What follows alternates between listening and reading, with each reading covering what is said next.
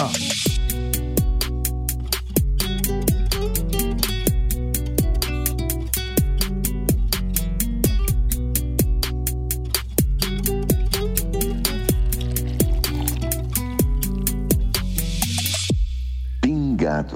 Amigo do Pingado, mais um episódio deste podcast das organizações Café Belgrado sobre a Eurocopa, dia 12 de junho, dia dos namorados, hein? Então, as pessoas que estão aqui nos ouvindo no ao vivo ou estão aqui participando desse podcast, fiquem fiquem à vontade para soltar palavras de amor aí. Acho que hoje está liberado palavras de amor, sobretudo depois de um dia como hoje, um dia pesado pra caramba.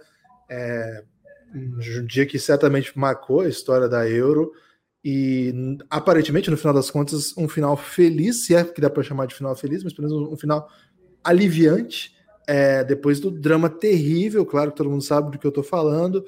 O jogador Eriksen, talvez o maior jogador da geração dinamarquesa desde aquela do Laudrup, etc.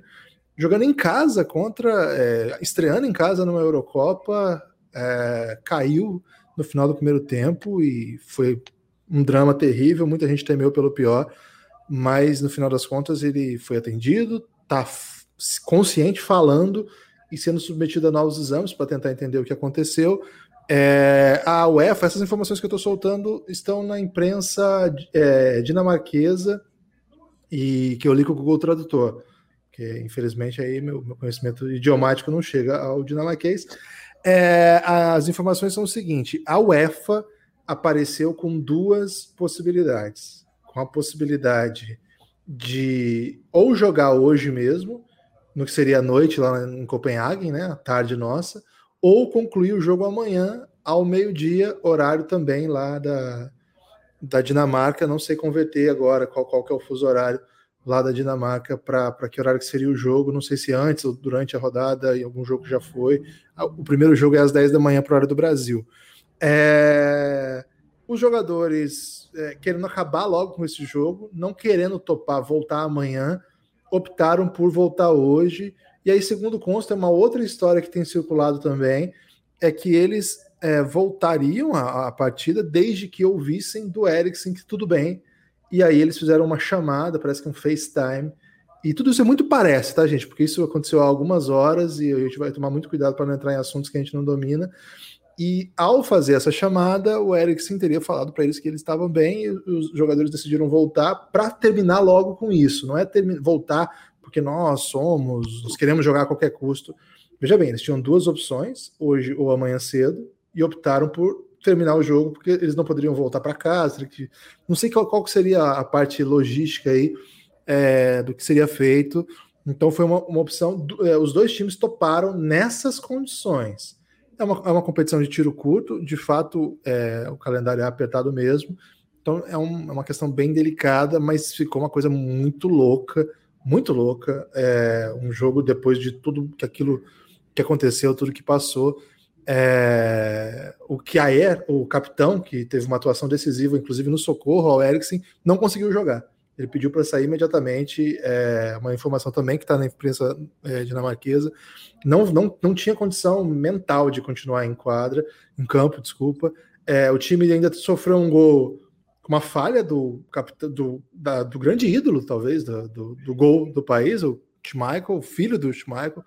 E foi um gol estranho, né? Foi um gol que não, fez, não faz sentido que um goleiro do nível dele tome. O, a outra referência do time, o Royberg perdeu um pênalti inacreditável também, né? Que bateu muito mal. Foi um jogo esquisito e que acabou terminando com a primeira vitória da Finlândia, que, convenhamos, não tem nada com isso e acabou tendo uma primeira vitória histórica. É muito triste no final das contas, o gol não foi nem comemorado. Vamos falar bastante sobre isso e sobre os outros jogos do dia também. Fiz um baita monólogo aqui, Pereira. Peço desculpa aí, tô segurando a bola demais. Tô tipo atacante fominha, mas agora vou só soltar. Tudo bem, Pereira? É, depois do susto, no final das contas, um podcast com notícias menos pesadas do que poderia ser. É, eu acho que tipo, tudo aliviado talvez seja a resposta mais cabível dentro desse momento. É, apesar de aí fugindo do juiz de valor se o jogo deveria ocorrer ou não e etc. Tipo, ó, deixa para cada um fazer o seu. Mas assim, no fim das contas, esportivamente ainda tivemos um jogo surpreendente de manhã, pelo menos um jogo surpreendente, e, e um domínio completo na, na última partida do dia, mostrando assim que, tipo, é, parece que a ótima geração está querendo carimbar ou se colocar como ótima geração. E uma surpresa também, de, no caso, tratando do, do, da questão apenas futebolística também no, no jogo que marcou o, o, o, dia. Vamos lá, vamos ouvir um pouco então. É, hoje nós temos especialistas aqui de todas as equipes, como tem sido marcante na cobertura do Belgradão. Só que esse assunto acho que passa toda a competição como um todo, né? Então a gente vai ouvir todo mundo um pouco sobre o jogo em si, mas até de que maneira isso impactou. Acho que o caso do, da Bélgica, que veio jogar depois, o, o Lukaku, que fez gol, comemorou, homenageando é, o Eriksen. Então é até interessante ouvir um pouco aí de todo mundo a respeito desse caso primeiro, e depois a gente começa de novo a rodada falando dos jogos, inclusive o primeiro, lá, o que abre lá na, na manhã brasileira, manhã brasileira, tarde europeia. Vamos começar por ele, Guga Angeléias, o homem do armário da bola, que me recebeu essa semana. Guga, é, quem não ouviu, ouve lá, hein? Armário da bola, ficou demais. Tem um vídeo, se vocês quiserem ver no YouTube, e tem podcast, se vocês quiserem ver na sua plataforma preferida. Que dia, Guga? Bom dia, Guiba. Boa noite, Guibas. Boa noite, Pereira. Boa noite todo mundo aí que escuta a gente. Um abraço para quem está ouvindo no feed. Lá no Armário da Bola a gente recebeu o Guibas para falar de, de Eurocopa e história da Eurocopa. A gente fez a análise focada aí nos anos 60, falamos de Guerra Fria. Foi um, foi um programa bastante legal. Quem puder conferir lá, dá uma olhada, procura nos feeds aí, Armário da Bola. Dia complicado, complicado. Eu acho que não há, especialmente do jogo Finlândia e Dinamarca, não há análise esportiva que dê para fazer. Esse é um jogo que transcende o esporte. Não vou entrar também no mérito se devia ou não jogar. Eu vou fazer aqui meu destaque inicial para a equipe de transmissão do Sport TV, para Ana Thaís Matos, para o Paulo Nunes e para Renata Silveira. Eu acho que na transmissão do Sport TV houve alguns erros da produção, mas os três, Ana Thaís e Paulo Nunes, e principalmente a Renata, que tá na TV há pouco tempo e pegou agora, tá, acabou de chegar no Sport TV e pegou uma barra dessa e mandou super bem, fez uma transmissão é, informativa, calma e ainda assim emocionada na medida certa. Eu acho que jornalisticamente é um, foi um desafio muito grande, mas é, da minha parte como jornalista, eu sei que é quando a gente tem desafios dessa forma que a gente consegue crescer. É, rapidamente aqui, para mim, um, algo que eu cresci muito profissionalmente foi quando em 2015 eu era estagiário na Fox Sports e teve os atentados do Bataclan lá na França. E isso tudo começou num jogo entre França e Alemanha, do lado de fora do estádio Saint-Denis. E tinha pouca gente na redação, porque era uma sexta-feira à noite, e acabou que caiu no meu colo uma porrada de responsabilidade que não deveria ter caído, mas acabou caindo e foi uma, uma, uma um evento que me marcou muito profissionalmente e que eu aprendi muito sobre jornalismo, sobre TV, sobre sensibilidade. Acabou que a gente matou no peito, fez uma transmissão boa, até porque no meio da. da, da a gente estava começando a dar as informações, o, o diretor lá da Fox Sports ligou e mandou a gente virar Globo News. Então a gente. Eu ali, como estagiário, tinha que ajudar a municiar o editor e o, e o pessoal do estúdio com informações, então foi uma corrida muito grande. Eu pensei muito nisso hoje, né? Ao mesmo tempo com a preocupação com o Eriksen e a, e a ansiedade, realmente, foi um dia de ansiedade muito grande para ver como é que a situação ia se desenrolar, torcendo pelo melhor. Eu pensei muito na equipe de transmissão e pensei muito na Renata Silveira, não sei se ela vai ouvir, mas fica meu parabéns aqui para ela pela, pela qualidade na transmissão. E eu acho que, de minha parte, desse jogo é isso. Futebolisticamente não há conclusão possível em primeiro jogo de competição de tiro curto e ainda mais num primeiro jogo como esse. Acho que nas próximas rodadas a gente vai conseguir ter uma ideia melhor do que esse time da Dinamarca tem a apresentar e vai ter uma ideia melhor do que o time da Finlândia tem a apresentar. O estilo de jogo dos dois times está claro, mas acho que hoje a gente não tem como saber se, se o resultado seria o mesmo sem ter acontecido aquilo que aconteceu com o Eriksen. Valeu, Google. Daqui a pouco você volta aí para falar da sua especialidade aqui nessa competição, que é o país de Gales, né? Não é país do gaulês, a gente está na Twitch, Não. as pessoas podem confundir. Pode país de Gales. Vamos falar agora com o mais experiente dessa equipe aqui, ó. O nosso. É, como é que fala quando é o mais, o mais experiente, mas você usa uma expressão mais educada? Do decano? O decano, muito bem. Ele tá do decano, por isso que ele tá mudo, né? Porque o decano ele tem muito respeito pela tecnologia. O decano nosso decano Santista, como todo decano, com todo respeito é... aos, aos decanos. Piada pronta. Doug, cara, é, dia pesado. A sua Bélgica, né? Vai falar bastante dela aqui. Coube entrar em campo durante o jogo, que acabou acontecendo mesmo. Você estava assistindo? Como é que você recebeu aí? Estava vendo, não tenho muito mais. Aliás, boa noite a todos. Eu não tenho muito a acrescentar com relação ao que ocorreu. É, também não sou especialista, prefiro não tecer qualquer opinião antes qualquer confirmação, enfim. Mas me chamou muito a atenção que esse foi talvez um dos mais recentes eventos de ordem mundial, de ordem mundial mesmo, que estava todo o planeta acompanhando e sedento por notícias. E no momento em que ocorria, naqueles 10, 15 minutos em que ele ficou no campo sendo atendido, o Twitter caiu de tantas pessoas que tentaram acessar o Twitter para pegar alguma informação, alguma notícia, saber alguma coisa. Quer dizer, o próprio Twitter não aguentou. E quando voltou o Twitter, via que tinha mais de 2 milhões de menções somente ao termo Ericsson. Quer dizer, olha como nós nos tornamos uma sociedade muito, muito. Ok, você tem o, a natureza do evento que torna tudo muito mais preocupante, mas como nós nos tornamos uma geração muito mais ansiosa. Nós não temos a paciência de aguardar a notícia da TV ou do rádio, enfim. Nós precisamos ter alguma coisa na hora, lá no Twitter, no celular, para poder, enfim. Foi o que mais me chamou a atenção, extra médico, obviamente. Doug, é muito legal você ter falado isso, porque o que, aí muita gente se aproveita, né, para querer sair na frente, querer dar notícia. O pessoal está comentando muito aqui a, no chat a questão do, do comentarista, o convidado, especialista convidado, que lá na, pela transmissão do Sport TV, que rapidamente já tirou várias conclusões, né? Que, sobre o que tinha acontecido, muita gente concordou ali, porque, enfim, foi apresentado como especialista, mas muita gente achou assim: caramba, mas acabou de acontecer, ele já tem todas essas respostas, né? E aí tinha a questão do cargo que ele ocupava, etc. Mas muita gente ficou com o pé atrás. Eu fiquei um pouco assim, eu achei que. Como a gente estava muito assim, sem saber o que estava acontecendo ainda, não tinha relatos da equipe médica, não tinha relatos de mais gente envolvida no atendimento, ou dos próprios jogadores, etc. Eu espera, gostaria de esperar um pouco mais, até por isso que comecei fazer, fazendo esse monólogo, para trazer umas informações que tinham mesmo, né? E por enquanto é ainda muito cedo. É ainda muito cedo. A gente vai ter que ouvir as entrevistas desses jogadores, o próprio Eric se manifestar, o, a junta que o atendeu, né? Então, e como disse o Doug, né? Um povo muito ansioso, com várias conclusões.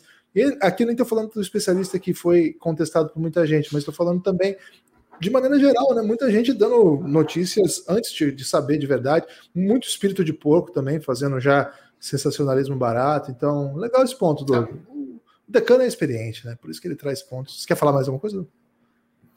Não, que realmente, já aproveitando, eu achei de uma infelicidade ímpar ficar relembrando a situação do Serginho, chamar o grafite, enfim.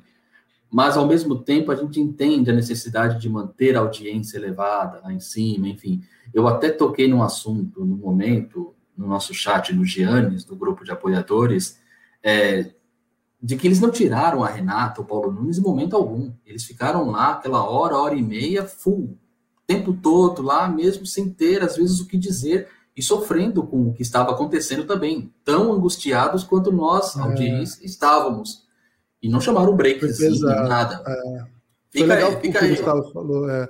Foi legal isso que o Google falou mesmo, de acho que foi foram colocados à prova, né? Foram colocados à prova, sem ter alguém lá para dar a notícia que eles poderiam entregar, né? Qualquer outra notícia chegaria de fonte externa, né?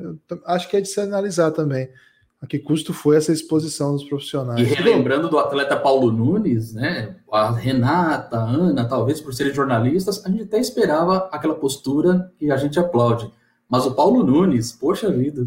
É, me surpreendeu também. Parabéns ao Paulo, Paulo Nunes. Nunes é complexo, né? Mas Douglas, daqui a pouco você volta aí. Vamos falar agora com o grande Gino, envolvida aí no jogo da manhã para uma sua Suíça, um jogo que também deu assunto, hein? Vamos falar daqui a pouco de futebol aqui também. Mas quero ouvir sua palavrinha aí, Gino. Como é que foi para você? Tava assistindo o jogo? Tava, tava assistindo o jogo e assim, eu sou atleta, né? Então, acho que eu vou trazer um pouco da visão minha como atleta, tentando me colocar ali um pouco como os jogadores se sentiram assim. Nunca passei por uma experiência parecida, mas quando a gente vê assim uma, alguma lesão, alguma coisa já é uma coisa que que, que dói no nosso coração, assim, ver um atleta tendo que sair de campo porque está lesionado, é, porque aconteceu alguma coisa ali no jogo que ele tem que sair. E quando é um caso assim mais grave, eu fico, fiquei tentando me colocar no, no lugar do capitão lá da Dinamarca, que eu não sei nem pronunciar o nome, mas que ele fez ali um primeiro socorro urgente, que ficou bastante preocupado e foi o, cara que acudiu a esposa ali do, do Eriksen, é, porque ela também estava sem informação, bem desesperada, e, e, ele não ter tido condição de jogar, assim, é, depois, quando a partida voltou, que é totalmente muito compreensível, fico tentando me colocar no lugar dele, provavelmente eu também não conseguiria jogar depois de, de tudo que, que, ele presenciou ali, o papel ali do, dos atletas da Dinamarca de tentar proteger ali o visual do Ericsson para não ficarem filmando, é, tentar ali preservar ao máximo o atleta. Assim, foi bem, bem, bem doído ver, ver tudo aquilo ali acontecendo. E no lugar com uma estrutura enorme, né? Europa, ali, Dinamarca, o hospital bem perto ali do, do estádio, igual mostraram, era dois, três minutos de carro do, do estádio, o hospital, então ele conseguiu ter um atendimento rápido. E a força que eles tiveram para voltar ao jogo, assim, independente de logística, de, de como que foi, é, com certeza influenciou na forma ali como eles jogaram, é, tanto que o capitão pediu para não para não continuar o jogo e, e teve algum, algum, algumas coisas assim e muito difícil. Agora é, é poder mandar boas energias aí para o Eriksen, que ele consiga se recuperar bem. A gente não sabe também o que, que isso vai afetar na continuidade da carreira dele. O cara que é referência aí da, da, da Dinamarca, né? vamos dizer que é o principal nome.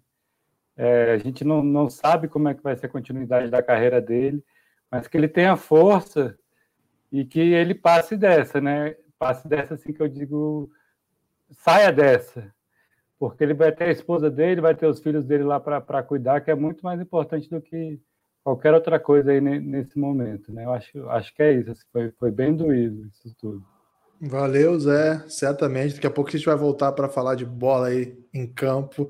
Para quem está se perguntando aí, o Zé é atleta paralímpico brasileiro, disputou a Olimpíada, inclusive, aí da seleção de cadeira de roda de rugby. Ele gosta de dar pancada com a galera derruba geral, hein? Passou perto aí em campo, fora de campo ele é muito educado. Mas ali no campo ele. Né? Tô, tô mentindo, Zé? Você passa perto, você derruba mesmo, né? É, no jogo sim. Aí, tá Deu mole ali. Tá vendo? O homem é bravo. É, vamos lá agora ouvir mais um antes de falar dos dois é, representantes do ti, dos times em, em, jogo em questão. Rico de la Torre, nosso soviético aí, foi tirado direto do passado para 2021 e já começou tomando gol, já começou um dia difícil, mas Rico, antes de falarmos da nossa Rússia, e vamos ter que falar muito aqui, eu tô com palavras duras para soltar para a Rússia, hein? E eu quero que você me acompanhe nessa. Merecido. As suas impre... um Pode falar, Pereira, desculpa. Só abre um parênteses aí que eu tô com muita inveja dos trajes de rico, porque eu tô com frio do cacete aqui. E o homem tá de regata. Infelizmente, a tecnologia do frio ela não chegou aqui em Salvador ainda, né? Então a gente está um pouco privado disso aí. Mas sobre o que aconteceu, né, lá no, no jogo da, da Dinamarca, é, eu tava fazendo outras coisas ainda, eu tava almoçando, né? Eu digo, pô, tá passando esse jogo, eu vou ligar aqui a TV para poder assistir. E eu liguei logo depois do que aconteceu, né? E eu fiquei completamente confuso, assim, e depois de, das palavras ditas aqui pelo Guga, né, tomando essa ótica jornalística, o Doug também trouxe aí sob a ótica né, da sabedoria que a, que a idade acaba trazendo. O Higino trouxe essa perspectiva do atleta, né, que, que também é um, tem um olhar diferenciado. Eu vou trazer aqui a perspectiva do, do carinho, né, diferente aí do que muitas vezes eu prego. Eu acho que o que vale aqui é a gente deixar um abraço pro Cris, né, desejar aí que ele fique bem logo, que é isso que importa. Né? O, o, o Gino até ele salientou ali a atitude da galera da Dinamarca de fazer aquela barreirinha ali, né? Para ter um pouquinho de, de, privacidade no momento do, do atendimento. Eu acho que naquele momento o que importa é isso. O que importa é cuidar do cara, o cara ficar bem, ficar brabo. E o resto, a gente saber o que foi, o que, que quer que seja, isso aí é completamente secundário perante o cara ficar bem. E deixar também, né, um salve e um abraço especial aí ao, ao que já é, né, que é o, o, capitão lá, que tomou aquelas providências que já foram citadas aqui, e ao Michael, né, que, que souberam ali no momento de dificuldade tá acolhendo a esposa do cara, né, a gente sabe que deve ser uma barra bem complicada, então, assim, muito feliz que eles puderam também, né, trazer essa pessoa para perto ali, e com certeza eles fizeram o que cabia a eles, o que eles puderam fazer melhor, e é isso que vale. Então, deixar um abraço aqui pro Cris, pro que já é, pro Michael e para todo mundo que, que acompanhou e vivenciou né, esse momento complicado aí para a história do esporte e desejar que fique tudo bem. Só isso. Oh, legal o Rico ter trazido esse caso que tem se debatido. Valeu, Rico. Daqui a pouco você volta aqui e a gente vai soltar a lenha nos irmãos aí da, da nação, hein? Vou ter que falar isso aqui. É legal falar, isso tem sido muito debatido na Europa, viu? O que as imagens fizeram ali com a esposa do Eriksen, a maneira como a UEFA expôs, uma situação limite ali, né? Uma situação que muita gente esperou o pior e beirou sensacionalismo, assim. O pessoal tem, tem debatido essa questão. Até que ponto é jornalismo esse tipo de exposição? Porque, na verdade, a transmissão em si, ela é mais show do que jornalismo. A transmissão que vende, ela é o espetáculo. Quem faz jornalismo são as outras. Agora, claro, ao ser transmissão, tem muito contrato que inviabiliza, inclusive, que o jornalismo seja feito lá dentro, não tenha câmeras próprias. Então, tem essa dupla questão, e eu acho que isso é debatível também. Não, quem, não sou ninguém para debater isso aí. É, tem que ouvir muito vida de jornalista com meu amigo Rodrigo Alves aí para chegar ao ponto de poder lançar essa questão. Mas acho que a gente pode refletir um pouco também em outras direções. Enfim, esse ponto que o Rico trouxe foi bem legal mesmo. Uma lição de humanidade, eu achei ali, inclusive da torcida finlandesa, que gritou o nome do Eriksen, que em tese era o seu maior adversário, né, o melhor jogador do time adversário, no maior jogo da história do país. O país nunca ocupou um lugar como esse. Essa é competição, é a maior competição da vida dessa, dessas desses torcedores. E não só gritaram o nome, mas rapidamente cederam até as bandeiras para que vocês podem ver que as bandeiras que cobrem o Eriksen são finlandesas. Vou trazer aqui para jogo agora o representante dinamarquês da nossa cobertura, o Revinho, e o talismã dos talismãs, né? Na verdade, ele é o talismã do talismã, porque nós já temos o talismã aqui, o Lucas Neves, e o Marcos ele chegou depois, né? Ele chegou durante a cobertura, seduzido pela cobertura, e falou assim: Eu quero fazer parte aí. Eu falei, calma que dá. E olha aí, já no segundo jogo já teve. E que jogo, né? Que jogo. A gente vai falar um pouco agora do que aconteceu, mas também, é, acho que o Guga falou uma coisa importante, né? Que é difícil você debater o que aconteceu tecnicamente. O pessoal tá chamando de talismã reserva ali. talismã talismã? É, é difícil debater taticamente, tecnicamente, um jogo com essa carga, né, cara? Imagina, é, tá, a gente estava diante de uma situação que ninguém se prepara. Mas no final das contas, também era o jogo mais importante da história da Finlândia enquanto seleção. Ela nunca esteve num cenário como esse era um do jogo muito, muito relevante para a Dinamarca, não é o mais importante, porque já foi campeão dinamarquês, mas estava jogando em casa, é, uma competição que foi tão esperada, a gente teve a questão da pandemia, demorou muito. Então, é, a parte, essa história, né, que é a história do jogo, do, do Eriksen, que a gente tem falado aqui, tem um jogo que, para nós aqui brasileiros, é um, é um jogo, né, mais um que a gente assiste na TV mas para esses times envolvidos era muito grande, era manchete em todos os jornais dos países antes de acontecer isso tudo, né? Então eu, eu, eu queria esperar de vocês, queria ouvir de vocês aqui. Primeiro do Marcos, que está estreando aqui com a gente hoje. O Pereira teve que se ausentar aqui, talvez muitos, muito receoso pela beleza de Revinho. Mas eu queria primeiro, primeiro ouvir da Finlândia é, como, como encarar essa, esse jogo, né? Uma, uma, vitória que valeu três pontos, mas que ninguém vai achar que a Finlândia foi maravilhosa por conta disso e depois que o Revinho faça um panorama aí para a gente fechar esse jogo. Um jogo terrível, terrível, que a gente certamente não vai se esquecer nunca, mas que, pelo menos nesse momento nós estamos gravando, e a nossa expectativa é que essa, que tenha sido só um grande, terrível susto. Marcão, seja bem-vindo à nossa cobertura, conta um pouco aí o lado da Finlândia nesse tragédia do ponto de vista humano, é, alívio também no final, é, um, uma expressão do Gil do Vigor, um regozijo do ponto de vista esportivo finlandês, né, com triunfo. Como é, que, como é que a Finlândia olhou esse jogo aí, Marcos? Seja bem-vindo. Obrigadão, Gibas. Estamos aqui para ajudar nessa cobertura da Eurocopa, que sem dúvida está sendo uh, sensacional desde os primeiros episódios. Bom, é, caiu no meu colo a Finlândia, mas eu agradeci por isso. Uh, eu, eu sempre gosto dessas histórias, dessas seleções pequenas, nessas competições. Por exemplo, a gente teve aqui no Brasil o, o Tahiti em 2013, que para mim foi sensacional. A torcida empolgada com eles, eles não faziam nada em campo, mas a torcida estava lá gritando por eles. E é isso que eu acho que é, eu queria fazer hoje com a, com a Finlândia, mas por conta de todo esse contexto do que aconteceu na partida, não foi possível. E nós vemos isso, inclusive, na comemoração do gol do Joel Pojampalo, ou ah, mais conhecido ah, pela minha alcunha de Vou né? Ah, ele marcou o gol, o gol mais histórico da história de toda a Finlândia e ele não pôde comemorar.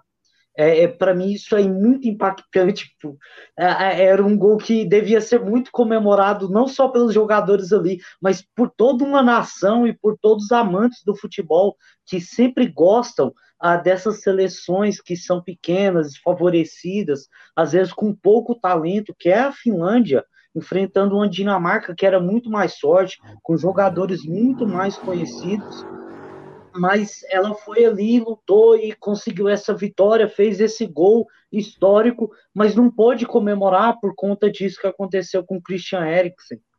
Então, para mim, isso é muito impactante.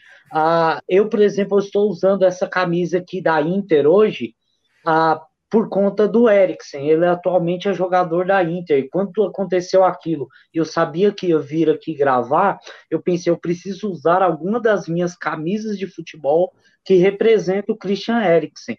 Então escolhi essa por conta dele. Então, assim, a, a, na hora que aconteceu, eu fiquei muito impactado. Eu achei que realmente não ia acontecer mais a partida hoje, porque o clima estava muito pesado.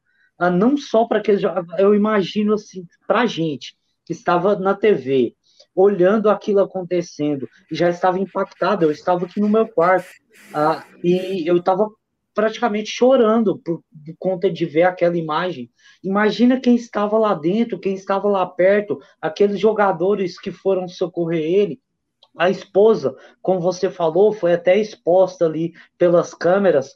Imagina o quanto aquela mulher estava sofrendo. Então, assim, é, é um contraste, né? Porque era uma situação que devia ser de muita alegria para quem está cobrindo a Finlândia, para quem é da Finlândia, para quem torce pela Finlândia, mas que não pôde comemorar hoje. Era uma vitória que devia ser mais comemorada, mas por conta dessas circunstâncias nós não pudemos comemorar hoje. Oh, muito, muito bom o seu relato. É legal você ter trazido a camisa aí da, do Eriksen. É é, é do Eriksen essa ou não? É só da Inter? Não, essa daqui é da Inter, mas ela é antiga antes do Eriksen chegar, antes ela é do Perisic. De quem, desculpa? Perisic. Perisic, croata, Perisic.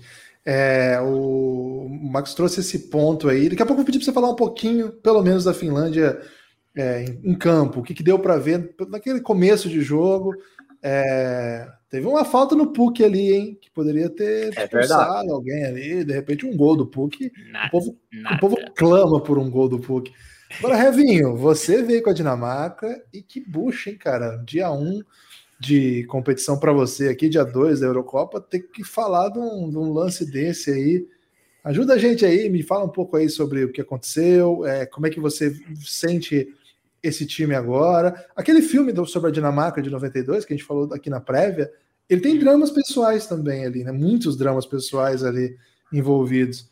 E agora a Dinamarca de novo está numa Euro em casa e tendo de lidar com uma situação inimaginável, né, cara? Inimaginável. Que jogo esquisito, né? É, que jogo, que jogo esquisito. Foi assim, comecei o dia empolgado porque Bem, é, o, algor o algoritmo, o logaritmo me deixou ficar aí com a Dinamarca, permitiu que eu pudesse curtir essa seleção, que eu efetivamente curto muitos jogadores, né? Principalmente o Eriksen, que acompanho aí já há muito tempo. Quem, quem joga é, esses jogos de futebol, futebol manager, FIFA, conhece o Eriksen há muitos anos, porque ele é sempre um, uma promessa já há muitos anos, então é, então você acaba criando um carinho com esse tipo de jogador, né? Então foi doído o, o, os acontecimentos do dia. Hum, foi, é, assim, o caso foi, se eu pudesse dizer uma palavra, é doído que tenha acontecido essa situação mas a gente conseguiu ver uma Dinamarca antes que tentava. A gente viu alguns falando, tentando trazer um pouco de, de bola, né? Porque, bem, os outros amigos aqui já falaram com muito mais propriedade do que eu, do que, do que eu poderia sobre esses assuntos, é, sobre esse assunto em si, mas que na bola a gente viu uma Dinamarca que, principalmente antes do, do fato, desse acontecimento, tentava tinha um controle, tinha um ritmo. Depois desse acontecimento, a gente até viu um ritmo parecido, mas sempre parecia que faltava alguma coisa. Efetivamente faltava, mas mas a gente sempre sentiu nesse momento. Acho que o dia de hoje também, esse jogo, segundo tempo, trouxe muito essa falta, né? E aí, para a Dinamarca, faltou um pouco de. Não tinha como, né? Manter um pouco da cabeça ao que, bem, parece, e para conseguir essa vitória em cima da, da Finlândia, mas é isso. Então, o Maurício Seabra falou aqui, sim, eu admito, eu sou fã do Heavy. Quem não é? E quem não é fã do Heavy, meu amigo? Max, fala um pouco dessa Finlândia aí. É, enfim, é um time que a gente viu um pouco, a gente sabe do, do Puck, a gente está acostum, se acostumando aí a conhecer um, um pouco melhor. É, o goleiro também é um goleiro conhecido, né? Um, joga na Bundesliga e começou a estar tá soltando bola ali, meio estranho, mas no final das contas é pegou um pênalti, né? Tem, tá na história aí. É, essa Finlândia, ela pode aprontar para outros rivais aí? É um grupo que é pesado, mas o que a gente viu da Rússia hoje, com todo respeito aí ao nosso irmão Rico Della Torre, a Rússia dá. É verdade. A, a Finlândia a, não vai ter um futebol vistoso. Quem quer ver o jogo da Finlândia, com certeza não vai procurar por isso. Mas ali nós encontramos alguns destaques. E uh, no grupo uh, do Giannis hoje, uh, me fizeram um questionamento sobre a. Uh, se, se, eu iria trazer alguma coisa sobre o Sub-21 da Finlândia, né? E eu descobri uma estatística que eu achei muito interessante, é que o, o Marco é, Caverna, é o nome do treinador da Finlândia, ele foi treinador do, da Finlândia Sub-21 em 2009. E o interessante é que naquela seleção 2009 tinham três nomes que hoje estão em 2021 jogando a Eurocopa com ele. É, o Sparv, que é o meio-campista, o Toivio, que é o, o, zagueiro, e o Timo Puk, que é o centroavante. Então, assim, é uma geração que tanto o técnico quanto os jogadores vieram crescendo a, nesse tempo, né? E isso eu acho que isso é muito interessante. A construção de uma geração e é uma geração histórica para a Finlândia. A gente pode achar que o futebol ah, não vai ser muito vistoso porque não tem muita técnica, mas para eles já é o máximo e vencer o primeiro jogo contra a Dinamarca, que vem numa sequência boa de vitórias já há muito tempo, é uma seleção que, que está consolidada no cenário europeu, estrear vencendo já é maravilhoso. E quando você vê uma Rússia levando 3 a 0 no primeiro jogo, há uma expectativa ali de, quem sabe, conquistar um empate, quatro pontos já poderia garantir essa vaga para a próxima fase. Você falou aí, por exemplo, a, a do Timo Puk ter sofrido aquela falta, a, se eu não me engano, foi do próprio Kiaer, a, que ele segurou, aquilo ali era pelo menos para uma falta e um amarelo, pelo menos. Mas ele estava indo em direção ao gol. É, o Timo Puk tinha a, a, sofrido aquela falta, o juiz não viu, não marcou nada, fez vista grossa, porque estão com um complô contra a nossa querida Finlândia. Isso é a verdade dos fatos. Então, nós temos aqui uma comprovação mais o que? depois disso, ainda teve aquele pênalti Mandrake marcado é, para a Dinamarca. Foi o pênalti foi feio. Foi, foi Mandrake marcado para tentar ajudar novamente a Dinamarca e prejudicar a nossa querida Finlândia. Mas não conseguiram, porque o Radek é um goleiro sensacional, principalmente em pênaltis. Tem uma estatística que a, o Stateman. É, Dave, uh, no Twitter, ele soltou logo após ele fazer a defesa. Uh, nessa temporada 2021, o Radek teve seis, cobra, seis pênaltis contra ele, tanto no Leverkusen quanto na, na Finlândia. E ele defendeu quatro dos seis. Então é um goleiraço, pegador de pênaltis mesmo. E ele salvou a, a, a Finlândia de um, um roubo, um roubo que ia acontecer logo na sua estreia pela Eurocopa. É, o pessoal está reclamando aqui porque está proibido reclamar de arbitragem. Então, você, como é o talismã dos talismãs, hoje ele pode, mas no próximo ele não vai poder mais não. No próximo... Eita, esqueci. É porque na, aqui a gente, ah, porque senão a gente vai ter que chamar um comentarista de arbitragem e aí acabou a, a existência humana. Depois os é comentaristas é de arbitragem nunca mais houve alegria na TV. Revinho, você tem direito de resposta. Mas mais que direito de resposta, você tem direito de mandar um abraço para seus fãs, que o chat aqui te ama. Só, só completar o comentário aqui feito. Pode falar. O... Ele não só treinou, o Caverna não só treinou a geração de 2009 de, 20, de 21, como o Sparv também era o capitão daquela seleção em 2019. Então, tipo, é meio uma relação parecida com o que aconteceu com o Peckerman quando ele assumiu a Argentina e colocou o Sorin como capitão. Mesma situação. Vocês estão muito loucos indo aí para a Finlândia sub-19. É, ah, é, é, vocês, é, estão. Daqui a pouco vocês estão indicando filme de abelha aqui para galera. Já teve isso aqui. O, o Igor, não sei. É, Revinho, mande aí a sua, sua, sua defesa aí da, do Scratch é, dinamarquês, que eu não sei o nome, como fala. Dansk, né? É assim que fala, Pereira? Dansk. Dansk. É isso mesmo. E vamos ver o que, que no, nosso time vai. É Virou... Olha aí, ficou, virou time de muita gente hoje a Dinamarca, pela história. Muita gente é. acredita que pode ser uma remontada muito bonita. Tem como? O que, que você está pensando aí para os próximos jogos? Você acha que esses caras se recuperam emocionalmente? É, é. Vai ter que ganhar da, da, da, Bélgica agora, né? Isso que ficou puxado. É. Às vezes dá para arrumar um empatezinho. Um empatezinho é. contra a Bélgica é possível. Acho que se a gente olhar, mesmo antes de. Assim, se a gente olhar antes desse de, da Eurocopa começar, dava para Dinamarca sonhar com um empate contra a Bélgica. É, acho que não é um, não seria um resultado absurdo. Então, com esses fatos, eu acho que, bem, vai depender da evolução do caso, mas eu acho que se acho que a gente tem um, uma noite de alívio a, até esse momento em que conversamos, é, a tendência é que a Dinamarca consiga colocar a cabeça no lugar e voltar. E eu acho que sim, eu acho que tem sim para onde ir, porque a Rússia não demonstrou. Daqui a pouco nosso amigo vem aí comentar sobre a Rússia, mas a Rússia não demonstrou nada que, que chame muita atenção. Então, a Dinamarca tem bons jogadores, tem quem tem jogadores para colocar no, no lugar do Eriksen, tem jogadores para é, que possam criar alguma coisa. É, o Poulsen mesmo teve, teve uma segunda metade interessante. É, o Nepal não é tão fã dele, hoje não está aqui presente, mas ele teve um tempo, um, um, um, jogo interessante. Ele tentou ali, outros jogadores também fizeram algum jogo interessante dentro dessas condições. Dá para é, dá para imaginar um próximo jogo melhor. E o Pereira tinha trazido aqui no preview Uh, por exemplo, o garoto da Sampdoria, Dansgaard, eu acho. Eu sempre erro a pronúncia. Bom, bom jogador.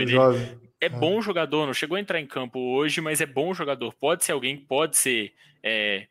Ele não tem a, a, uma maior percentual de minutos dele, não é exatamente na faixa do Eriksen, mas ele tem. Ele pode ocupar um espaço para criação. É, ele dá para jogar, dá para colocar.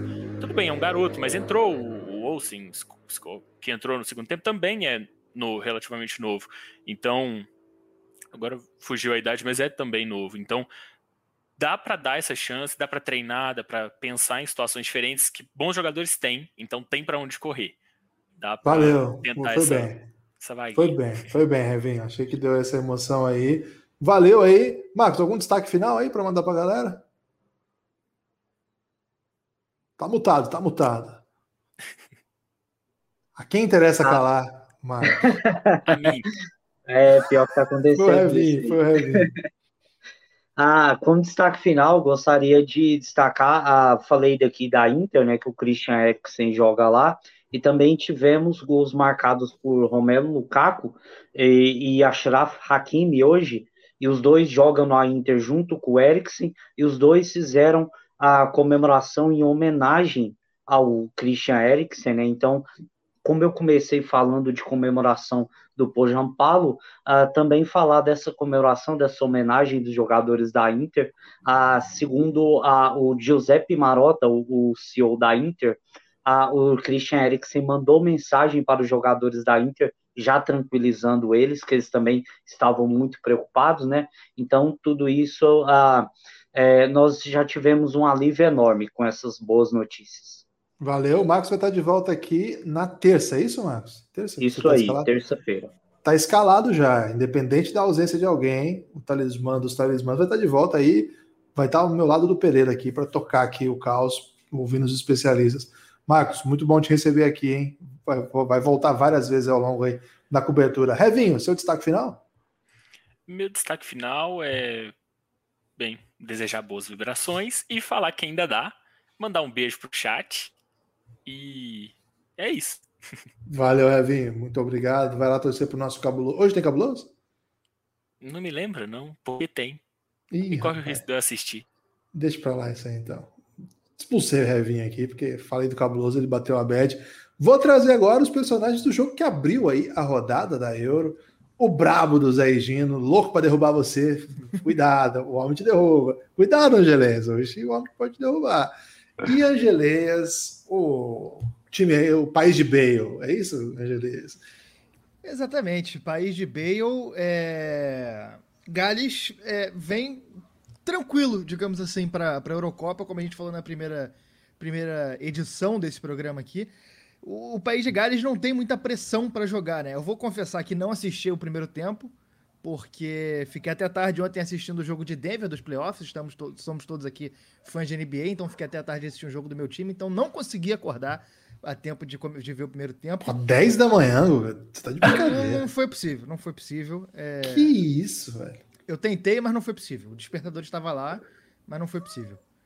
E... Você perdeu o baile do primeiro tempo. Pois é, parece que a, que a, Suíça jogou melhor, mas o jogo parece que não foi, que foi meio morno no começo. Não, não, Zé. Eu acho que é, é. O jogo aparentemente foi meio morno no primeiro tempo, só que no segundo tempo o Embolou voltou encapetado, né? E logo no início marcou ali o gol dele que deu outra cara pro jogo. O Gales precisou sair, precisou se expor um pouco mais e conseguiu jogar bem, apesar dos pesares. O Bale claramente está com, tá com a forma física muito prejudicada, para não dizer lamentável. É, ele deu para ver que ele estava se poupando para correr só nos momentos que Gales fosse precisar dele no ataque, e mesmo assim, quando Gales precisou, ele não conseguiu correr. É, e aí até tomou o gol, foi para cima até os 15 minutos ali, Gales tentou uma pressão e depois disso passou a segurar um pouco a bola no ataque e a Suíça apostando nos contragolpes ali, com Embolou principalmente. E aos 30 minutos o, o, o, o, o time consegue empatar com o, com o Keith Moore, que o nosso amigo Doug trouxe o detalhe no nosso grupo que ele foi. É, ele nem estava na, na, na, seleção no, no, em 2016, ele nem era jogador profissional e agora ele está sendo o principal atacante do time. E inclusive, vou mudar aqui minha, minha aposta em revelação que eu fiz semana passada. Apostei no Ampadu e no, no, no outro menino lá, no, do, do, Chelsea, apostei neles, mas minha aposta vai para o Keith Moore. Eu acho que ele vai ser o, o principal, a principal válvula de escape. E, e Gary, se tiver que fazer. Mete o um apelido nele. Mete um apelido nele. Pô, hoje ele tava com, com a faixa de Rambo. Pode ser Rambo. Tá Boa. Bom. O Rambo galês. Aliás, meu, o apelido dele vai ser Deadpool. Vou explicar isso mais tarde. Bom demais, Deadpool é o apelido dele. E, e é isso, eu acho que, acho que vai ser baseado nele que o time vai fazer mais gol. Se tiver que fazer gol, vai ser de cabeça. Uma defesa ali razoavelmente arrumada. E é, azarão. É, pode. Rodada que vem contra a Turquia vai tentar beliscar uma vitória. Se vencer, tá classificado. E aí nas quartas de final, tudo pode acontecer. Ô, Pereira, eu, você falou aqui que a Suíça era brava. E eu achei assim, ah, o Pereira é muito cult, né? Então ele gosta dos caras da Bundesliga. Quando ele vê alguém da Bundesliga brilhando, ele já empolga. E aí, a Suíça tá cheia de cara da Bundesliga. Mas o primeiro tempo hoje, a Suíça tava com alegria nas pernas, viu? Tava num... Você até falou assim, ó, ele não vai ser um time que vai ficar dando show tal. É um time que é muito eficiente, muito inteligente, muito interessante. Mas não foi só isso, não, hein, velho? Tinha bola lá também. Fiquei empolgado. Daqui a pouco a gente vai ouvir o Gino, que está acompanhando aí a Suíça. Você gostou aí? Atendeu as suas expectativas, apesar do empate, mesmo tendo um time aparentemente bem melhor do que o adversário? Não, o resultado foi horrível. Isso aí é, indiscutível. É, mas sim, o primeiro tempo o time jogou muita bola. Eu acho que tem uma, uma coisa que eu não gostei, que eu acho que foi mais o que pegou. Eu achei que no primeiro tempo o Shaqiri segurou demais a bola, assim, demais mesmo, assim. Ele é um cara muito habilidoso e etc, mas não segurou e perdeu algumas boas chances de, de dar, um, dar uns passes mais proveitosos. Seferovic que eu comentei aqui, tipo, não estava com o pé calibrado, tipo, ele de fato ele procura muita finalização e isso é legal, assim, tipo, só só faz gol quem chuta, né? É, mas não estava muito calibrado. Agora sim, no segundo tempo o embolou, que a gente também mencionou aqui, o embolou apareceu. Porém, foi como eu falei no, lá no Giannis. O primeiro tempo da Suíça foi de, articula, é, de acelerador de partículas e o segundo tempo eles ficaram cozinhando fundir, né? Porque fizeram o gol e sentaram no resultado quando tinha muita condição de fechar a fatura. Pagaram o preço, porque o, quando o Gales empata, os últimos oito, nove minutos de jogo foi exatamente uma pressão assim incisiva da Suíça, teve o gol anulado, corretamente anulado, e ficou naquela, assim. Só que eu continuo achando que não é, não vai ser tipo, favas contadas para a Itália, por exemplo, quando, quando forem jogar os dois. E tem que ir atrás de vencer a, a Turquia. Não, aí não, não tem outra opção. Hoje, Gino, era para ganhar hoje, né? Era para ganhar e o primeiro tempo assim foi bem animador. Entrou um pouquinho nervoso ali no jogo, acho que normal de estreia. Tomou uma, uma cabeçada do muro ali que foi que o Sommer fez uma defesa bem difícil ali no começo, que, que acho que até foi o lance de perigo mais, mais foi o lance mais perigoso do primeiro tempo, foi, foi esse do País de Gales. Mas só foi esse também, não teve mais o País de Gales. E aí só deu Suíça. Suíça, o Seferovic, acho que veio buscar um pouco de bola, porque realmente Shaqiri é, não fez uma boa partida. Eu acho que. Não estou ele, aqui, né? Shaqiri não é, estou aqui. Ele, ele fez. Ele foi mais importante nas bolas paradas do que com a bola rolando. Assim, ele bateu o escanteio do gol lá do Embolô, mas quando precisava cadenciar o jogo, ele fazer velocidade, tocar a bola, o Shaqiri realmente um pouco abaixo. Pode ser um pouco de falta de ritmo, porque não joga, não joga muito, não jogou muita temporada lá pelo Liverpool, mas mas é isso. Assim, eu gostei muito da linha de três zagueiros ali da da Suíça, apesar de deixar um pouco exposto as laterais, porque o, o Imbabu e o, e o Rodrigues, eles apoiam muito, né? Mais o Imbabu do que o Rodrigues. O Imbabu é correria ali total, assim, eu não conhecia ele, conheci agora acompanhando a Suíça. Falta um pouquinho de, de, de, técnica ali no passe, dar um é. passe mais refinado. É uma pô disso isso. Né? É, é, os cruzamentos um pouquinho melhor, mas, mas o jogo da Suíça foi muito baseado em cruzamento também, muitos cruzamentos. É, e uma, um, um atleta ali que eu me surpreendi, me surpreendi muito é o Akanji. Para mim, vendo esse jogo hoje, ele é um dos melhores zagueiros do mundo. Assim, ele tem uma qualidade muito boa na, na saída de bola, ali no passe. Ele foi importante, ele é, para quebrar a linha, que ele dava os passes verticais, assim, ele para quebrar a linha ele deu uns passes muito legais. É, no segundo tempo ali que começou o Embolou vindo buscar a bola mais o Embolou buscar a bola mais meio de campo. O lance do, do escanteio lá foi um passe do Akanji quebrando as linhas, que o Embolou recebeu no meio de campo e, e usou a velocidade dele ali, deu um chute, o goleiro defendeu, foi para o escanteio e ele acabou fazendo o gol. Então, gostei muito do Akanji, achei, achei ele bem, bem habilidoso, assim, um zagueiro moderno. É, e o Embolou, né? O Embolou acho que foi o desequilíbrio ali quando ele veio buscar a bola ali mais no meio para usar a velocidade dele. Só que contra a Itália vai ser uma proposta de jogo diferente, né? Porque a posse de bola foi 68% aqui para a Suíça nesse jogo e contra a Itália eles não ter essa posse de bola. Então como é que essa defesa vai eu acho que essa linha de três com, com esses dois alas, o Mbabu e o, o Rodrigues, é, ali deu para ver algumas vezes quando eles estavam no campo de, é, defendendo já mais para perto do gol, eles faziam uma linha de cinco, né? Com, com os dois. Então acho que vai jogar bastante com essa linha de cinco ali para defender. E me preocupou porque quando a Suíça fez o gol e e aí de, atacou mais algumas vezes. Aí o, o técnico lá, o Petkovic, tirou, tirou o Shaqiri e colocou o Zakaria ali para defender, para ajudar a proteção ali do lado direito do Imbabu, que não produziu mais nada no ataque, assim, não fez que a, acho que a proposta de jogo contra a Itália vai ter que ser um pouco de contra-ataque. O contra-ataque da Suíça eu achei muito fraco ali nesse jogo específico, foi muito fraco. E não soube se defender bem, assim, que passou um sufocozinho ali da, com, é. com, com Gales.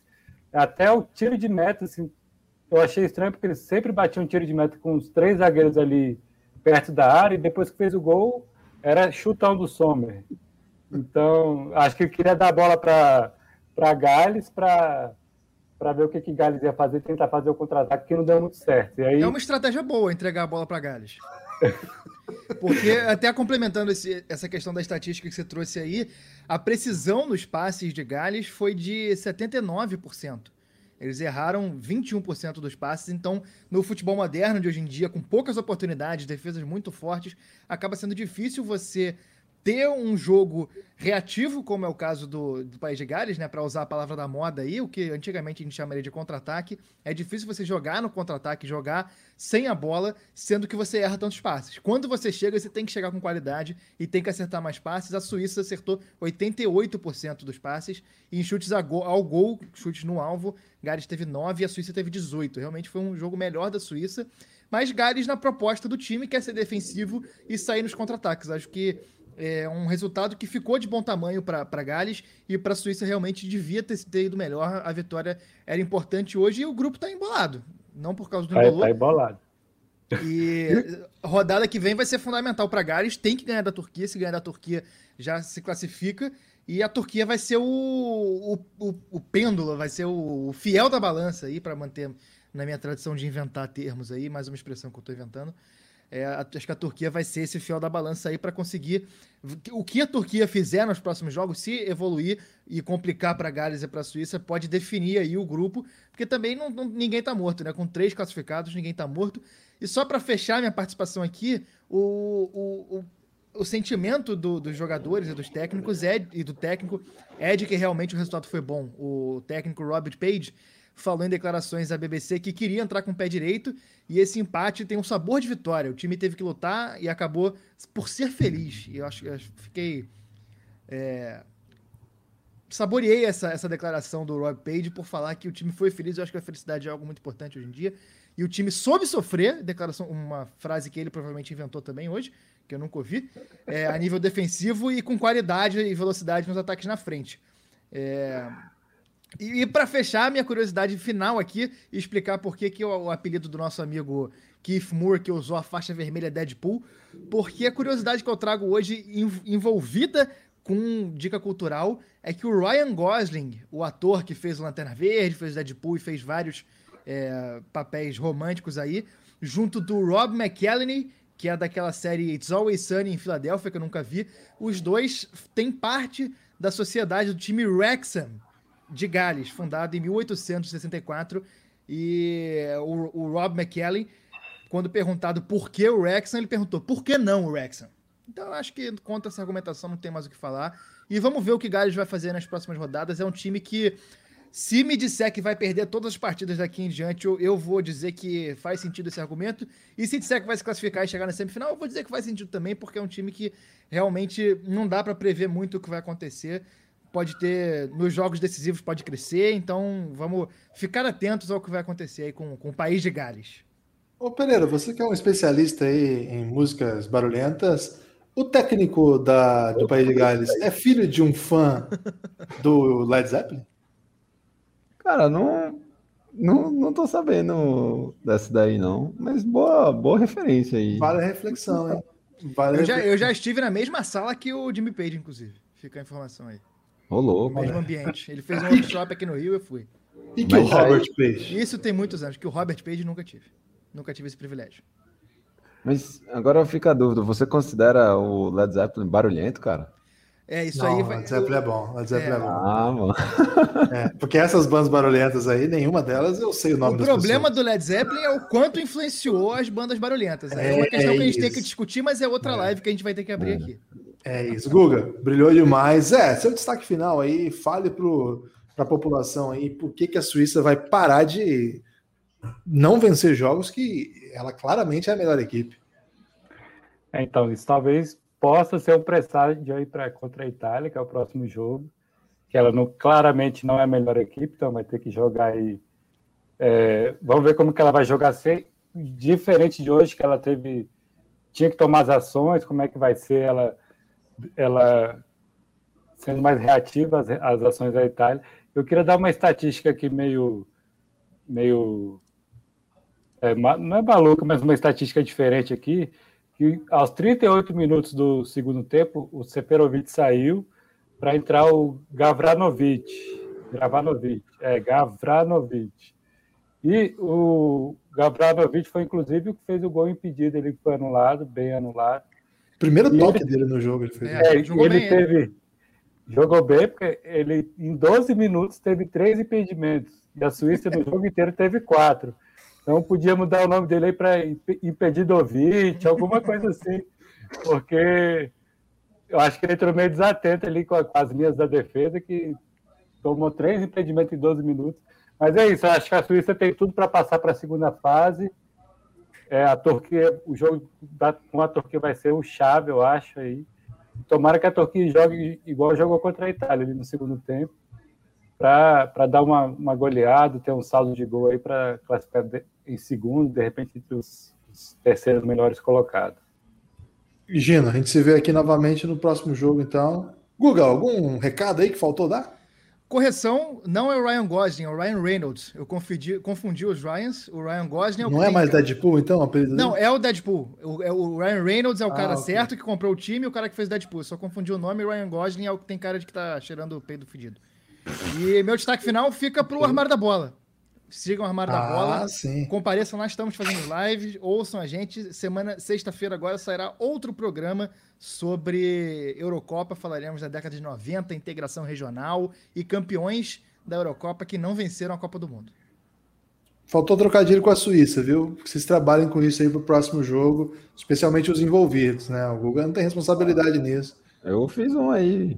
Você fez um. Foi suave seu. Foi suave. Opa, que isso. Valeu, Guga. Valeu, grande Zé e Gino. Pereirão, agora nós vamos falar aí da Rússia. Você falou que a Rússia era peba, o Rico ficou bravo, né? Teve isso aqui. Então nós vamos ter que trazer aqui o homem. Ô Pereira, o que, que aconteceu nesse jogo? Porque na verdade foi um, um 3 a 0 mas a Rússia, assim, se fosse 4, 5, se se fosse. assim, acabou o jogo. Nunca teve jogo assim, né? Porque, bad, né? Foi um jogo bad. Eu, a Bélgica tirou o pé, né, no, no segundo tempo. Tipo, eles ficaram de boa e usaram a estratégia que o, o, o Angelés acabou de comentar, né? Deixaram a, a Rússia um pouco mais com a bola, tipo, a Rússia não, não produziu nada. Foi, foi complicado. Mas assim, é, muito se falava que a grande geração belga, né?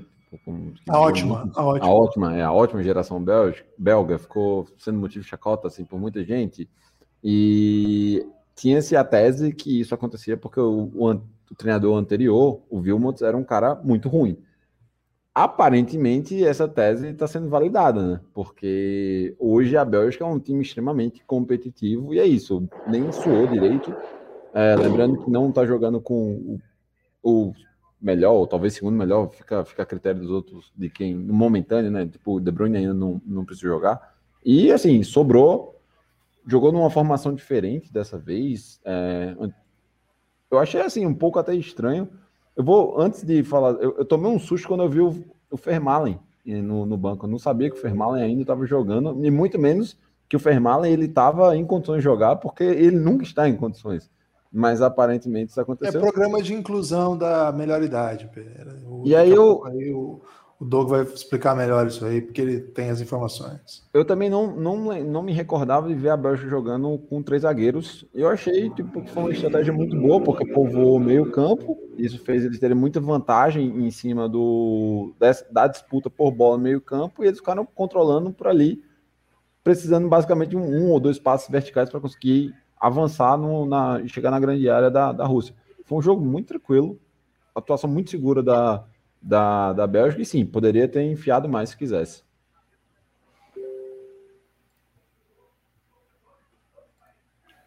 É, tô falando aqui, tô mutado, né?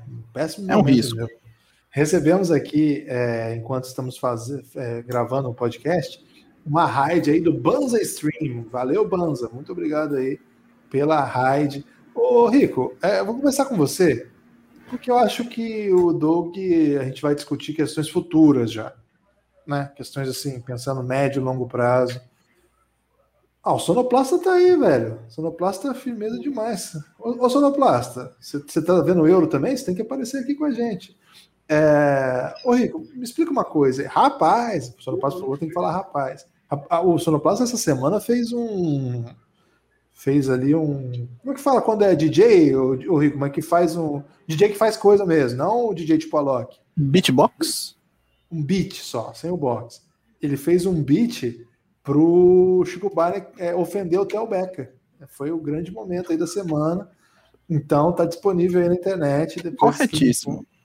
E que beat, hein? Olha, Sonoplasta quebrando demais. Rico, fala uma coisa aí para mim. É, o que está acontecendo com a nossa Rússia? Para começar, né? Para começar. Parafraseando aí o Ralph dos Simpsons. Estou feliz e puto. Estou lá, feliz. E... Desenvolva, desenvolva. Não, é o seguinte.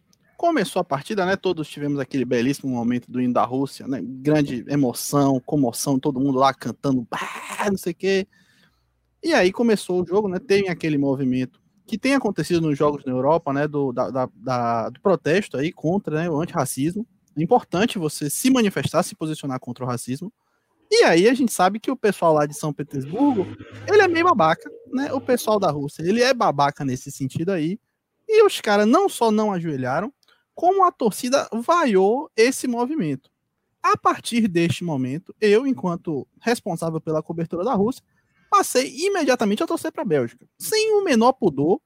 Então, no momento que levamos o gol de Lukaku ali, eu fiquei muito feliz, porque eu gosto muito do Lukaku.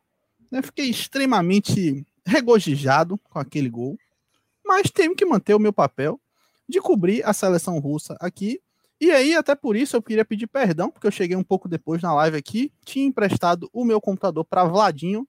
Ele já mandou alguns e-mails aí para um pessoal de uns generais aí, disse que a temática era alguma coisa com relação à Espanha, né? Já que o árbitro Juliano Paes, né, ele infelizmente deu um gol impedido, mas felizmente ele deu, porque o importante é o racista se ferrar. Então isso aí para mim me deixou satisfeito com o jogo. Regozijado. Regozijado, completamente. Ok. Gostei, hein? Gostei do, da postura aí sua. É... Foi muito legal o Lukaku ter sido protagonista do jogo, porque ele é um dos caras mais atuantes botando racista para mamar em 2021. E como faz gol esse homem? Como faz gol esse homem, Doug?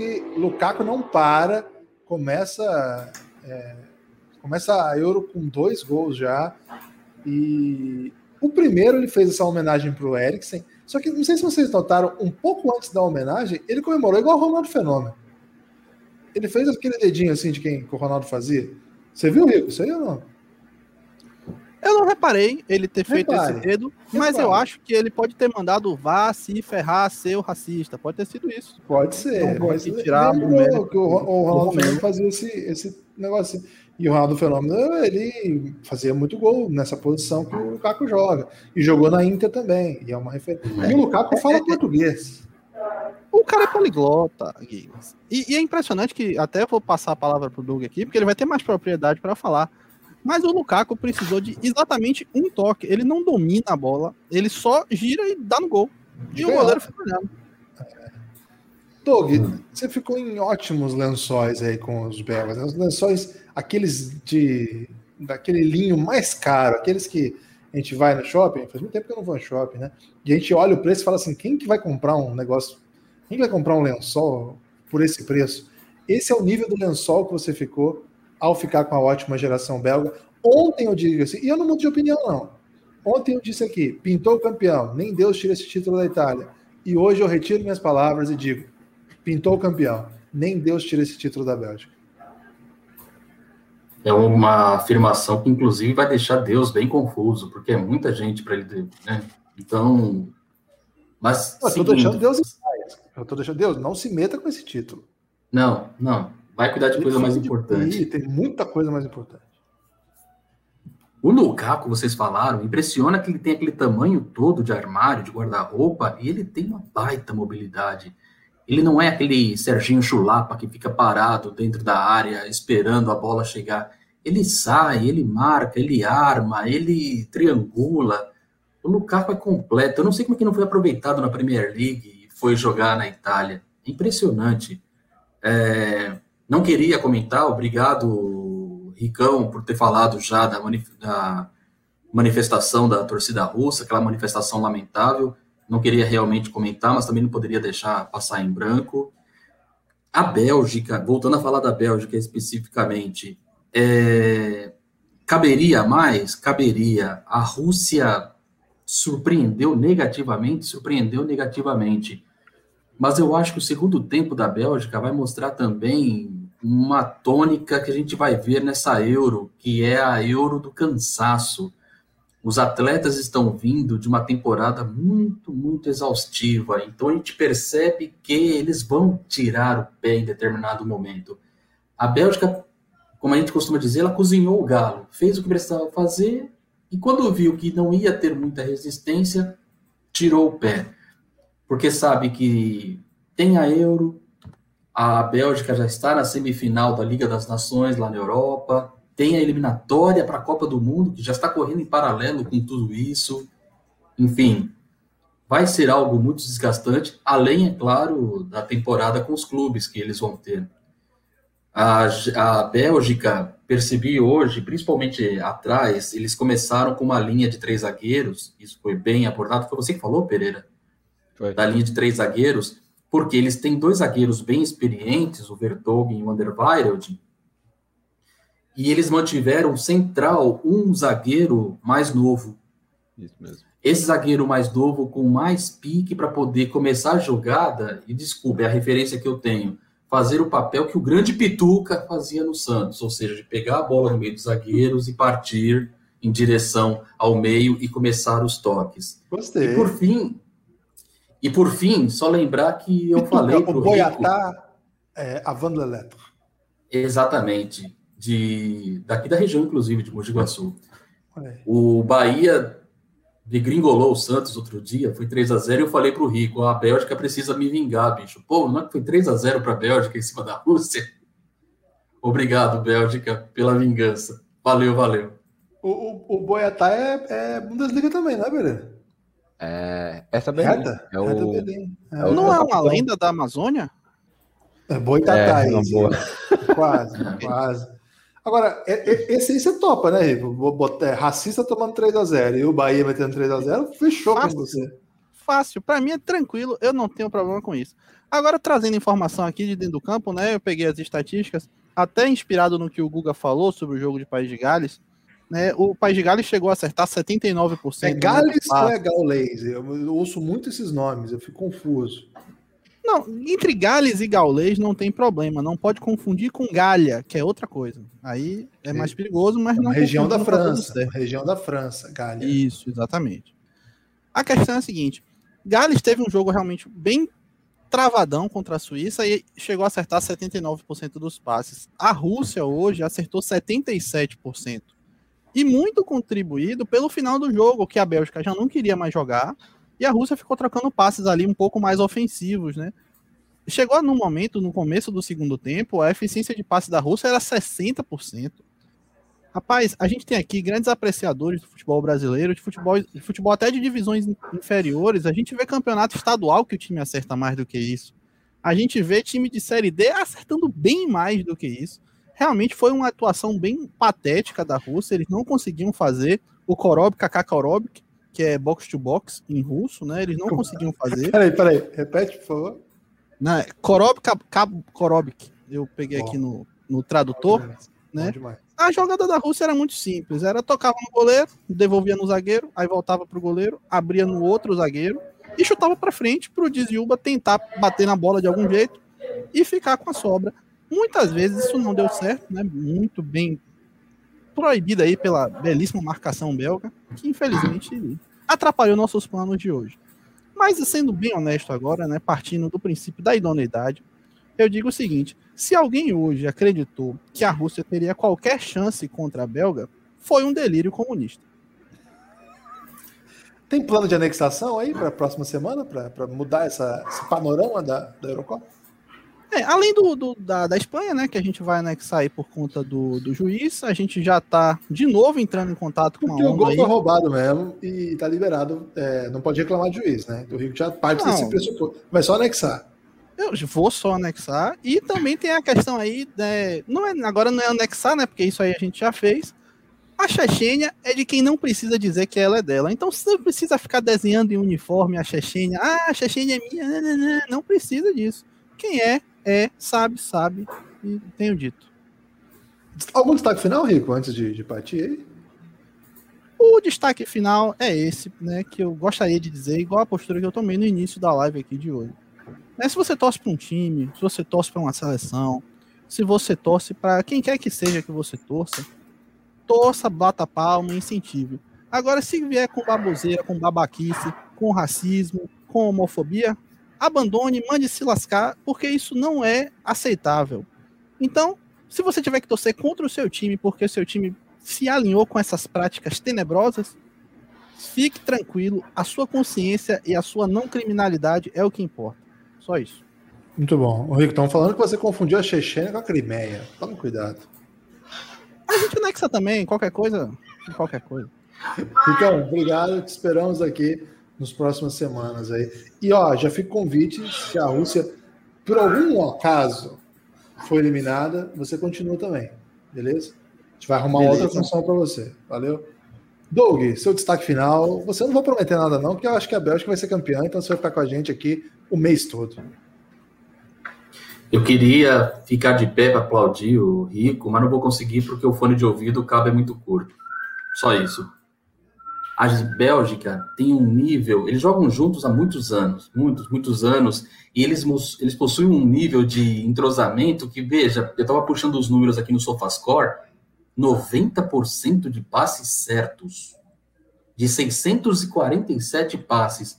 Níveis guardiolísticos de passes. 647 Dinizísticos. passes Dinizísticos. dinizístico, exatamente, melhor ainda. E 90% de acerto para uma galera que já está ficando envelhecida. Tem jogadores com mais de 30. O Vermaelen mesmo entrou hoje, está com 35 anos. É, eu acho que a Bélgica tem sim potencial para ir longe. O próximo jogo vai ser contra a Dinamarca em Copenhague. É um jogo complicado, com todo esse fator emocional envolvido. A Bélgica precisa ter devido cuidado mas eu acho que a classificação da Bélgica está bem, bem encaminhada. E eu acho, inclusive, que a Rússia corre sério risco de não ficar entre os três. Está fraquíssima a seleção russa. Preocupou Fiz essa muito. promessa para o nosso amigo Rico já. É, foi bem, foi bem. Só um ponto com relação à Rússia. Eu comentei isso antes, mas acho que vale voltar nisso aí. Tem bons jogadores, mas falta intercâmbio para a Rússia. Para a Rússia, como a Rússia, os clubes russos pagam salários equivalentes ao da Europa Ocidental, os jogadores russos preferem ficar em casa. O técnico russo também não tem intercâmbio. Eles não possuem esse tipo de convivência com o futebol mais moderno do restante do continente. Isso pode é, complicar para eles também. É uma opinião que eu tenho. Obrigado novamente pelo convite, gente. Boa noite. Teve Doug, uma, você teve brilha. uma época, inclusive, pegando essa deixa, que a Rússia proibiu treinadores estrangeiros no país. Tipo, não, não, teve o Mantini, treinador da, da, da Itália, em algum momento ele treinou o Zenit, assim como o Vilas Boas também, mas em determinado momento eles proibiram treinadores estrangeiros na Rússia. Não tem milagre. É isso. Doug. Valeu, gente. Obrigado. Pereira, antes de acabar, eu quero falar um pouquinho sobre a rodada de amanhã, pelo menos um- uma passagem rápida pelos jogos, porque são três jogos bem relevantes. É, Tem um, um dos, dos mais aguardados times, vamos dizer assim. Não sei se dá para dizer que é mais aguardado porque está todo mundo aguardando todo mundo aqui, né? Porque a nossa cobertura é global. A gente fala de todas as equipas, mas acho que um, um dos jogos mais aguardados da primeira rodada, da primeira fase da Euroliga de maneira, da Eurocopa de maneira geral, Inglaterra e Croácia, a atual vice-campeã do mundo, contra uma das favoritas a essa competição. Vamos ter também Áustria e Macedônia. Isso vai ser demais, hein? E Holanda e Ucrânia. Amanhã, todos os representantes dessas equipas estarão aqui. Vai ter a volta do Dave, a volta do Cardozão. É, deixa eu ver quem mais. Thales Gonzalez vai estar aqui com a gente também. Dani, Danichenko. O croata Eltinho. E a Inglaterra teve uma substituição, porque o Tarek não vai poder estar presente, mas vai estar aqui o talismã dos talismã. Não, o talismã original, o primeiro talismã, Lucas Neves estará aqui. Já saiu aí do. Estava na Eslováquia, né? Foi suplente da Eslováquia e agora já passou para a Inglaterra. Não dá para, com todo respeito aos nossos outros coringas, né? Amanhã, 10 da manhã, é o grande jogo. É, não, não tem para como fugir, né, Pereira? Não, excelente partido. Tipo, vamos fazer um pegar um- uma, uma história legal desse confronto. É, a Inglaterra, ela foi, ele, ela não se classificou para a Euro de 2008 e não se classificou exatamente porque eles perderam um jogo em casa contra a Croácia. E aí isso deu a vaga para a Rússia, que na época era treinada pelo Gus Hiddink. Aquela seleção do Arshavin foi porque a Croácia ganhou em Wembley por 3 a 2 contra a Inglaterra, e aí os russos ficaram com a vaga. Pode ter vingança, então. Ó, informação, informação para amanhã, o jogo vai passar na Globo, hein? Esse jogo, Inglaterra e Croácia, vai passar na Globo, vai passar no Sport TV, vai passar no Globoesporte.com, parece, e no Globoplay. É jogo pra caramba, hein? Jogo pra, é lugar pra caramba pra passar. É a sua chance aí de espalhar por aí que tá tendo cobertura do, das organizações Café Belgrado da Eurocopa no Pingado. Ô Pereira, nós continuamos ali na 23ª posição, é, não subimos nem descemos, tá ótimo. É muito difícil entrar no top 20 mesmo, então vamos segurar. É, aos pouquinhos a gente vai crescendo. O Vampeta se aproximou perigosamente, 24, então talvez a gente tenha que fazer um novo Vampeta se ele passar a gente. É, mas, cara, tá excepcional, a galera tá ajudando demais, a audiência subindo e a galera cada vez com conteúdo melhor vindo aqui, né? Então, queria agradecer a todo mundo. Hoje é um dia muito difícil de euro, quem acompanha sabe, mas vai ter. E quem não participou ainda, tô vendo o Rodrigão falando aqui, me chama que eu vou. Cara, quem não participou ainda, é só chamar a DM e falar assim: eu quero. Hoje foi um caso aqui, né? O Marcão, e foi bem o Marcão, não foi, Pereira? Opa, o. Marcão manja muito, ele Pô, destilou meteu conhecimento o dia todo. Meteu Finlândia sub-19, velho. Ô, louco. Então, ele, ele chegou depois, Ó, eu cheguei aí, eu quero participar. Então, tem gente que ainda nem é apoiadora, mas pode chegar agora. Entra lá no Giannis, me manda na DM, a gente já organiza aqui. O Rodrigão já pintou em live aqui do NBB, pode tranquilamente encaixar aí. Só precisa acordar aí, pegar uma fila, né? Porque tem muitos especialistas, mas a fila anda, a fila anda muito, porque a- nossos especialistas também, é, às vezes, tem muitas coisas para fazer. Hoje o Heitor Nu estaria aqui, não pôde, representou a Finlândia no preview, mas hoje teve um compromisso pessoal. Então, dá tempo sim. Quem está ouvindo aí, está curtindo a cobertura, dá tempo de participar sim. Os outros dois jogos, algum take, Pereira, aí para Macedônia e Áustria e para o Holanda e Ucrânia?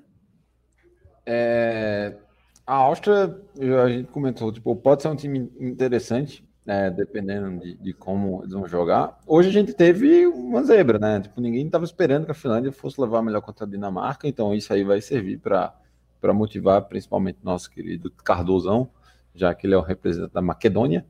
É, então, vai por aí. E a Holanda, vamos, vamos ver como é que vai ser o espírito do- dos holandeses, já que o time do Frank de Boer vem sendo constantemente criticado. Então, vamos ver como vai ser essa primeira exibição. Se ele vai calar os críticos ou se ele dará razão a eles. É isso, então. Siga, compartilha por aí. Fala que o Café Belgrado tem episódios sobre a Euro todo dia, 18h45, a não ser quando tem NBA no horário, que é o caso desse domingo. Esse domingo vai ser outro horário, provavelmente às 8, 8 e meia. É, mas a gente vai fazer também é, todos os dias, daqui até o final da Eurocopa. Dia de semana não tem NBA 18h45, então é 18h45. Dia de final de semana tem que ajustar aí com a NBA. Hoje a NBA atendeu o nosso pedido, né? Deixou o jogo só para mais tarde, por isso que estamos fazendo nesse horário. Valeu, forte abraço e fique atento aí no feed, sempre com novos episódios. Valeu, Pereira.